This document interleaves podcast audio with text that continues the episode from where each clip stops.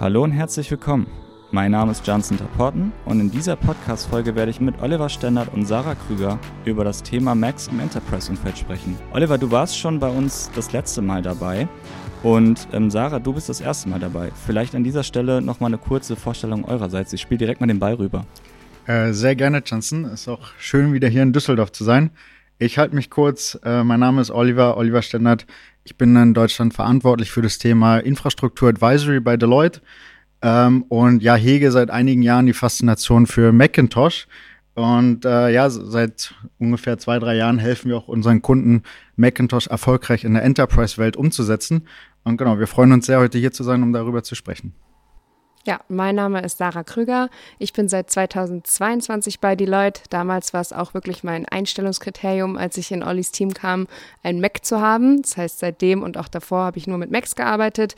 Macht deshalb auch Sinn, dass ich das Thema äh, Mac bei uns äh, verantworte unter dem ganzen Stream Digital Workplace und freue mich sehr, heute dabei zu sein.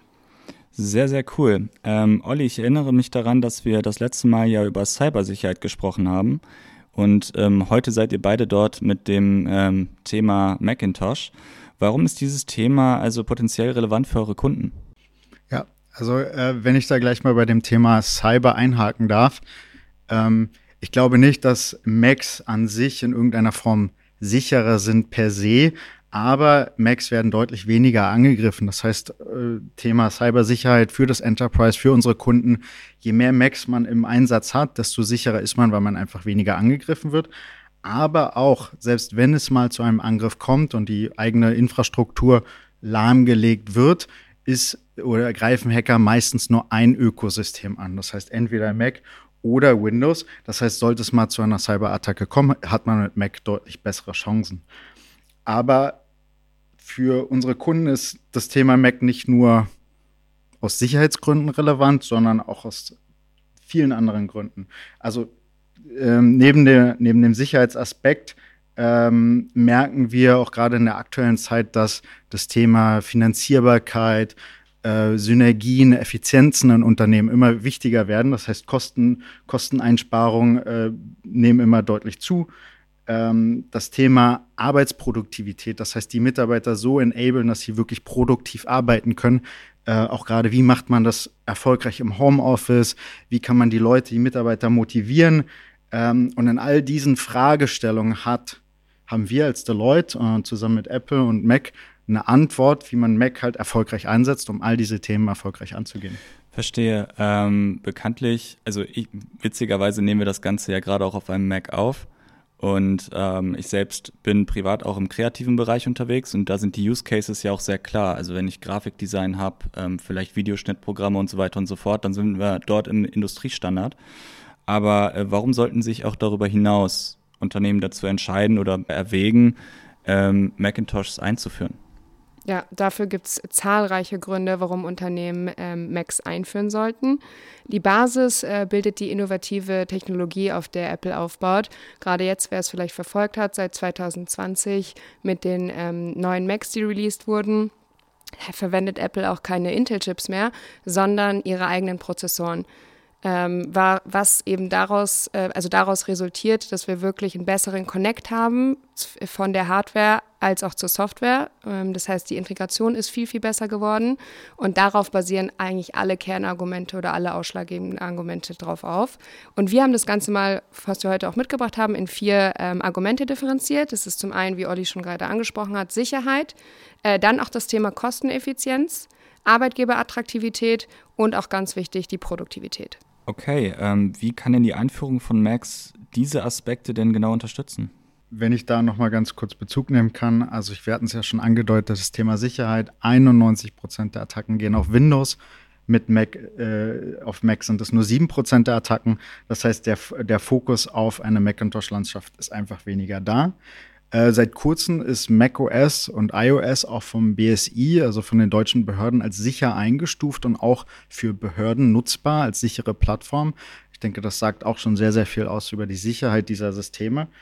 Ähm, oder auch ein Beispiel, wenn wir gerade in Deutschland beim Thema Datenschutz ja auch sehr, sehr nah an dem Thema Sicherheit, äh, wenn man sich das, das Beispiel von vor ein paar Jahren andenkt, als Behörden versucht haben, auf ein iPhone zuzugreifen und sich Apple mehrfach und seit Jahren dagegen wehrt, diese Daten dieses Kunden preiszugeben. Ähm, da legt Apple sehr, sehr viel Wert drauf und ich denke, das sind perfekte Voraussetzungen, um im Enterprise-Umfeld ähm, Fuß zu fassen. Genau, wenn wir anschließen mit dem Thema Kosteneffizienz, da gibt es immer noch sehr, sehr viele Stereotypen und Vorurteile, dass Macs ähm, super teuer sind und auch eher ein Luxusprodukt. Äh, Chanson, du hattest es vorhin schon erwähnt, dass es eher so für den kreativen Bereich gesehen wird. Äh, mittlerweile kann man aber sagen, dass Macs wirklich kosteneffizient sind und auch ähm, Forrester hat jetzt eine Studie rausgebracht, gerade mit den neuen M1, M2-Chips. Äh, da lassen sich wirklich Kosten einsparen von sage und schreibe 843 Dollar pro Gerät geht über einen Zeitraum von drei bis vier Jahren. Das heißt, da haben wir auch wirklich einen Business Case und das interessiert natürlich nicht nur die CIOs, sondern mittlerweile auch die CFOs. Also das ist ein ganz, ganz ähm, wesentlicher Faktor. Da ist natürlich auch eingerechnet, dass eben Macs weniger ähm, Tickets verursachen. Ja, also man braucht weniger Support für Macs und das meiste kann auch wirklich remote gelöst werden. Wenn wir dann auch ähm, so ein bisschen an dieses Thema Produktivität denken, dann haben wir ja mit Apple diesen ganzen Gedanken einer wirklichen einer Plattformökonomie. Das heißt, ähm, wenn du jetzt auch ein iPhone hast oder auch ein iPad und dann auch noch den Mac, dann erleichtert es dir zum Beispiel über AirDrop super schnell Dateien hin und her zu schicken. Du bist super produktiv. Wer selber mit einem Mac äh, arbeitet, weiß, dass das Öffnen von Dateien super schnell geht. Das heißt, du hast einfach hier ein großes, einen großen Pro äh, Produktivitätsfaktor. Ähm, und ja, auch der Wechsel von Windows auf Mac-Geräte, man denkt es vielleicht nicht, aber wirklich alle, die ich kenne, sowohl im privaten als auch im geschäftlichen Umfeld, denen fällt der Wechsel relativ leicht und relativ schnell. Verstanden. Ähm, also gerade letzteren Punkt kann ich auch aus meiner eigenen Erfahrung einfach bestätigen. Ähm, ich glaube, der vierte Punkt, den äh, du genannt hattest, Sarah, war Attraktivität von Arbeitgebern. Richtig. Wir haben ja mittlerweile ähm, auch einen sehr großen Fachkräftemangel, wenn man sich das mal hier anschaut bei uns in der Wirtschaft. Und wir sehen gerade, wenn man heutzutage mal in den Vorlesungssaalen guckt, wie viele Apple-Logos ähm, gucken einen an, ja, diese Apfelsymbole. Das heißt, gerade die jüngere Generation, die setzt auf Apple und auch 90 Prozent ähm, der Gen Z würden ein Apple-Produkt über äh, ein anderes Gerät bevorzugen. Das heißt, wir müssen auch gucken, gerade im Unternehmensumfeld, wie bekommen denn die Unternehmen wirklich gerade Nachwuchskräfte? Ähm, und da kann natürlich so eine Angebot von MacBooks ähm, auf jeden Fall ausschlaggebend sein.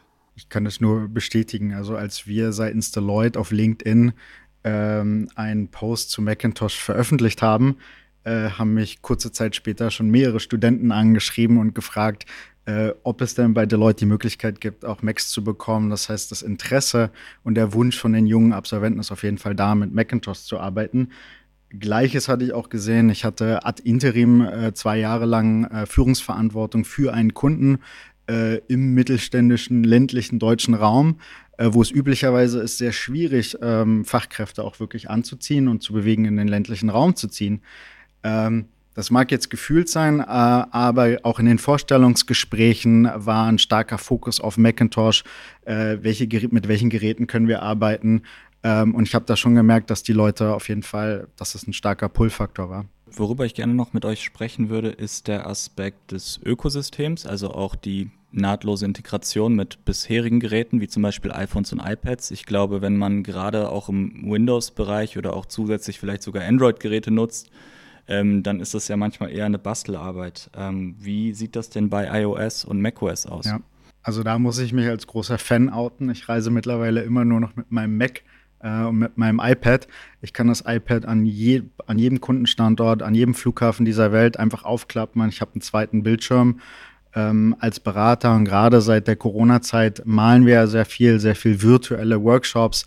Ähm, das heißt, man kann äh, den Macintosh auch mit dem iPad als Whiteboard verwenden, dort drauf rummalen.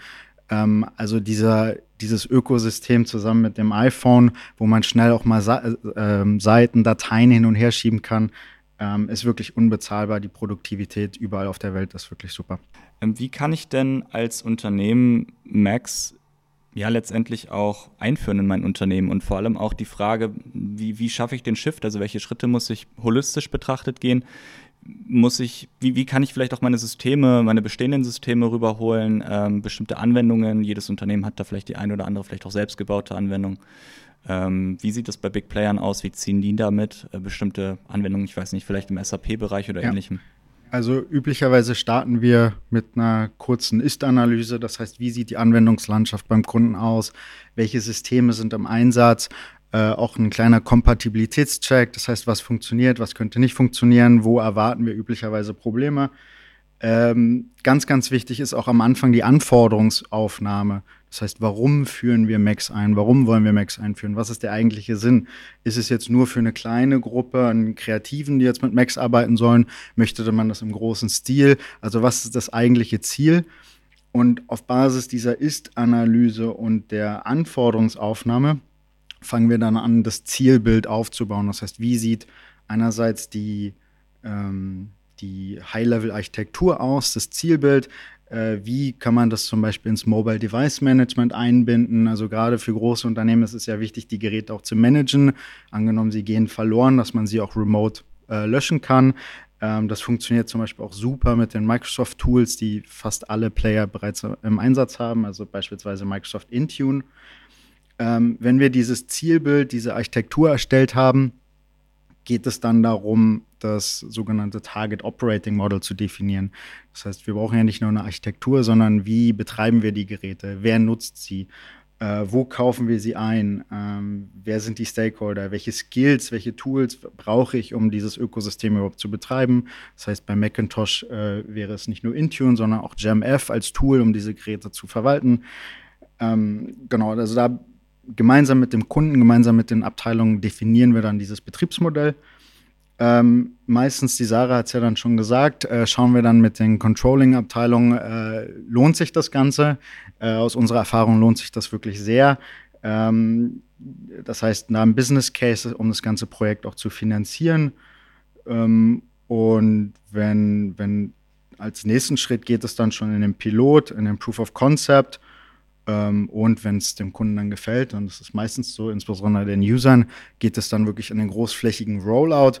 Und da glauben wir an ähm, Power of Choice. Das heißt, wir sagen nicht oder wir empfehlen unseren Kunden nicht, äh, okay, komplett Mac ausrollen, sondern dass die User selbst entscheiden, möchten sie mit einem Windows arbeiten oder mit einem Mac, ähm, weil sich das beides perfekt ähm, ja, parallel in, implementieren lässt. Habt ihr denn bereits bei euren Kunden Macs auch erfolgreich implementiert? Habt ihr da eine konkrete Story zu? Also zuletzt haben wir das bei einem großen äh, mittelständischen Konzern gemacht. Dort haben wir äh, Macs eingeführt, auch sehr erfolgreich. Ähm, Ausgangssituation war hier die folgende. Also in dem Unternehmen, da gab es schon vereinzelt Macs, die kamen gerade aus der äh, Digitalabteilung. Das heißt, die digitalen Leute wollten auf jeden Fall Macs haben, haben sich dann teilweise auch einfach äh, Macs zugelegt, die natürlich nicht im Netzwerk oder auch nicht in der Infrastruktur des Unternehmens integriert waren. Das heißt, unser Ziel war es hier zum einen natürlich, die Geräte in das bestehende Ökosystem einzuführen. Zum anderen aber auch wirklich zu zeigen, wie, wie arbeiten wir denn bei Deloitte auch effizient mit Macs. Ne, weil man muss natürlich auch äh, Trainings beachten. Das ist auch schon ein bisschen so ein Change-Management-Thema, um eigentlich die Leute, die noch nie davor damit gearbeitet haben, auch mal abzuholen. Das heißt, das ist auch sehr, sehr wichtig. Ähm, was wir dann dem Kunden auch zeigen konnten, dass wir äh, nicht nur die bestehenden Macs einmal integriert haben, sondern das Ganze, wie Oliver auch gerade schon gesagt hat, ähm, wirklich zu skalieren und dann im Endeffekt auch global auszurollen. Hatte den Effekt, dass äh, nicht nur der CIO total begeistert davon war, sondern natürlich eben auch die Mitarbeiter und auch die User. Was super interessant ist, weil wenn man am Anfang, am Anfang des Projekts äh, gab es sehr viel auch Ablehnung gegenüber Macs und so die Frage, brauchen wir das jetzt überhaupt? Ist das nicht zu teuer? Und gerade wenn man dann ähm, einfach mal so ein bisschen Aufklärung betreibt, den Business Case ähm, darstellt, nicht nur finanziell, sondern eben auch diese ganze Effizienz, die dahinter ist, ähm, das hat auf jeden Fall Spaß gemacht und ähm, das Rollout geht weiter, weiter voran. Vielleicht auch noch eine Beobachtung, die ich schildern kann. Ich meine, wir sind ja hier im Smart Factory Talk, sprich, es geht auch ganz klar natürlich auch irgendwo dann um, um industrielle Themen. Und ähm, die Beobachtung, die ich jetzt sehe, so als Kleinigkeit, ist noch, äh, dass auch immer mehr Leute aus dem IoT-Bereich, also Kollegen, die dann eben an, an IT-Architekturprojekten im, im Shopfloor, auf dem Shopfloor arbeiten, äh, immer vermehrt auch zu diesem System wechseln. Was ich super, super spannend finde, dass das einfach mittlerweile eine gewisse Reichweite hat äh, und Tragweite hat, die eben auch über den Privatkonsumentenbereich, wo wir am Anfang kurz mal das Thema angerissen hatten, über zum Enterprise bis hin sogar zur Industrie äh, sich das Ganze ausweitet. Bevor wir uns äh, voneinander verabschieden, ähm, denke ich, dass ich für, für alle Zuhörerinnen und Zuhörer spreche. Äh, wenn ihr kurz auch einmal ähm, ja, auf eure nächsten Schritte innerhalb des Offerings eingehen könnt, ähm, habt ihr da Einblicke, die ihr teilen würdet? Ja, was wir auf jeden Fall sagen können, ist, dass unser Ziel ist, unseren Kunden einen holistischen Ansatz, also wirklich einen End-to-End-Ansatz anzubieten. Ähm, dabei haben wir auch äh, intern in die, innerhalb von Deloitte eine Apple-Allianz, die uns dabei auf jeden Fall hilft. Ähm, und wir arbeiten zusammen auch mit unserem äh, Mobile-Offering-Team. Das heißt, wir können eben nicht nur hinkommen, einmal die Macs einführen, sondern können darüber hinaus auch noch Anwendungen entwickeln. Das heißt, wir können wirklich von der Beschaffung von Macs oder iPhones bis hin zur Integration und dann auch zur eigenständigen Entwicklung eigentlich alles abdecken. Okay, vielen lieben Dank an euch beide. Und ähm, lasst uns gerne bei einem weiteren Thema nochmal anschließen. Vielleicht habt ihr demnächst ja auch nochmal weitere Erfahrungsberichte, die ihr teilen würdet. Genau, vielen Dank und äh, bis demnächst. Danke, bis zum nächsten Mal. Vielen Dank.